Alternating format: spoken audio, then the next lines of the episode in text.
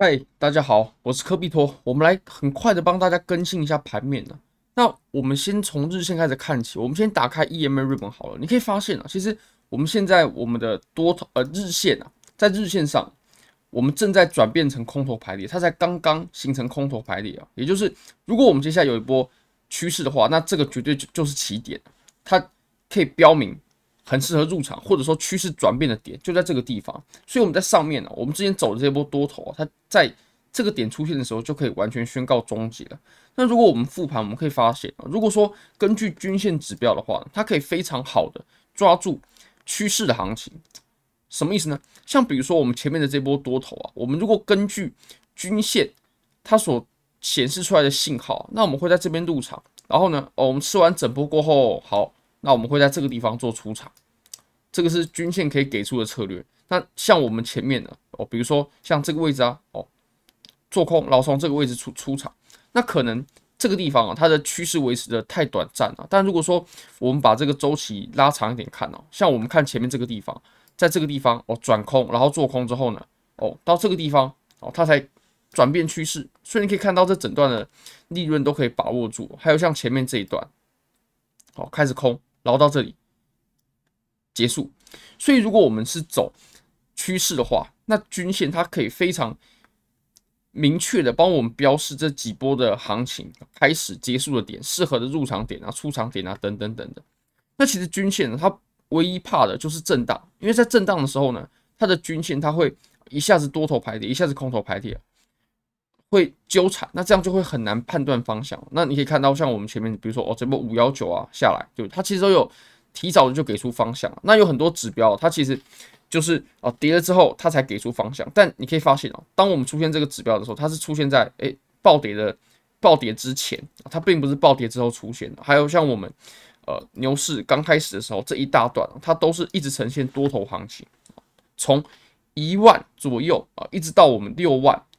五万多六万，它走的就可以很完美的显示这一波多头行情。那唯一会发生这种纠缠的情况，其实就是在我们震荡的时候，比如说像这种时候啦，那这个时候它有个特征呢，就是它其实是呃震荡，然后要转成牛市的行情，它就发生了这种比较快速转换的这这种呃指标的情况。那像这个情况的话，就很不适合做交易。很不适合根据均线做交易哦，因为你可以看到，它如果这样来回纠缠的话，那呃肯定是会被来回止损的，因为呃均线它还是有稍微滞后的。像我们前面的这个地方啊，这个地方我认为参考价值更高，因为它的均线嘛，从这个地方转变成多头过后呢，然后走完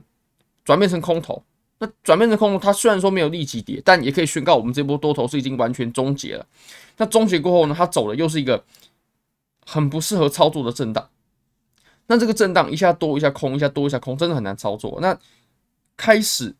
跌之后呢？哦，你可以发现它也是震荡向下的，它也啊，并不是说这种走的很很明确的这种呃趋势行情，它还是是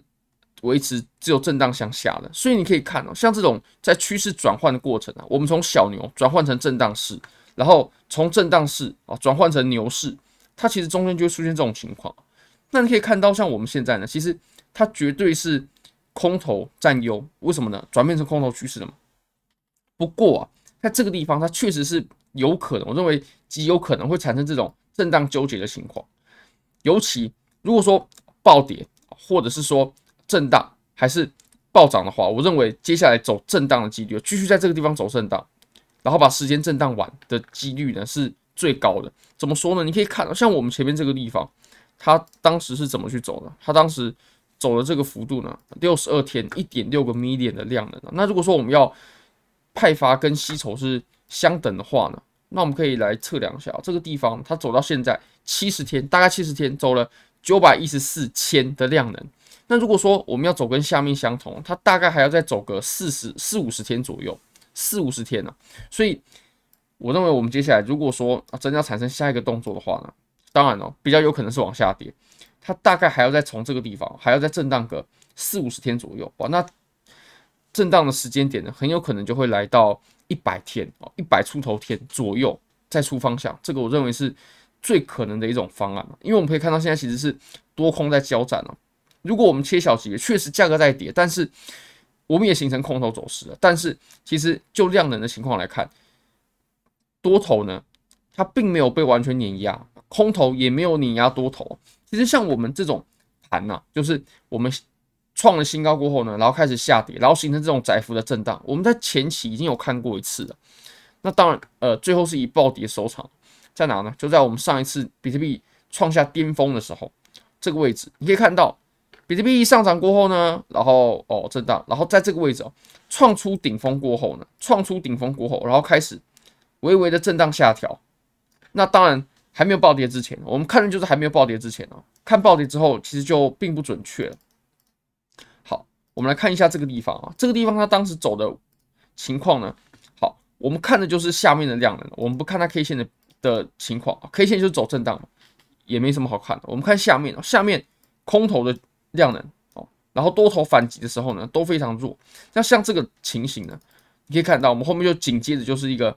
很狂暴的暴跌。那当然也是我们这轮熊市啊，它的一个唯一可能的起始入场点，也是。现货最适合跑掉的位置就在这个地方啊！如果说在下面再跑的话，那利润就已经回撤了非常非常非常多了。好，那我们再回看到我们当前的盘面啊，其实我们当前的盘面呢，你可以发现啊，它其实它也是走了一个新高过后，然后开始走震荡下跌，然后在这个地方形成一个比较窄幅的震荡。不过呢，你可以看到啊，我们下面啊，它走的这个区域，它在震荡的时候走的这个区域啊，其实。多头它并不能说是完全被碾压的，它如果切小级别看哦，甚至我们从这样看哦，其实多头呢，它还是有一定的反击能力的啊。你可以看到，我们在这个地方啊，这个地方空头的量能呢，并没有比多头强多少，而且多头它也是有在反击哦。好，那我们再把级别再切小一点，我们切到四小时，四小时的话，你就可以看到，其实我们在这个地方啊，第一个是